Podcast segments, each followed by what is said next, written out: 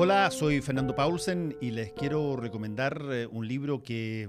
ya estaba precedido de mucha, mucha, mucha publicidad antes siquiera de llegar a las librerías. Se llama Sodoma, Poder y Escándalo en el Vaticano. No es un libro sobre los abusos sexuales, a pesar de que hay también muchas referencias a eso. No,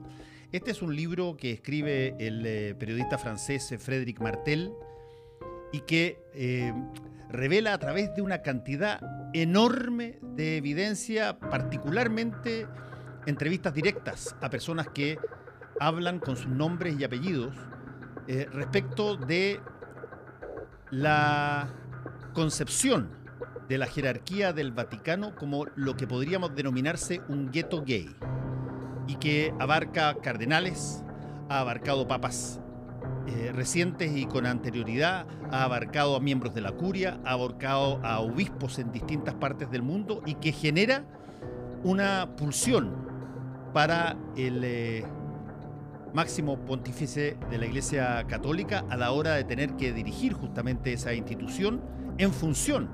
de la cantidad de variables donde el tema del homosexualismo es central. Es un libro que está lleno lleno de referencias explícitas con nombre y apellido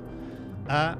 personas que dan cuenta de esta situación. No ha sido todavía desmentido en absoluto respecto de la profundidad y calidad de la investigación. Lo que sí se ha señalado es que quizás puede desviar la atención del tema del abuso infantil y adolescente que está hoy en gran moda para transferirse a una situación distinta como es la presencia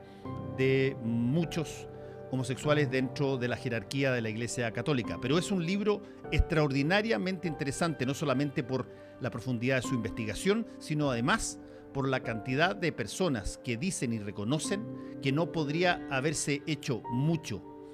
por parte de la Iglesia Católica si es que no hubiese estado constituida de la forma en que está constituida. Se llama el libro, repito,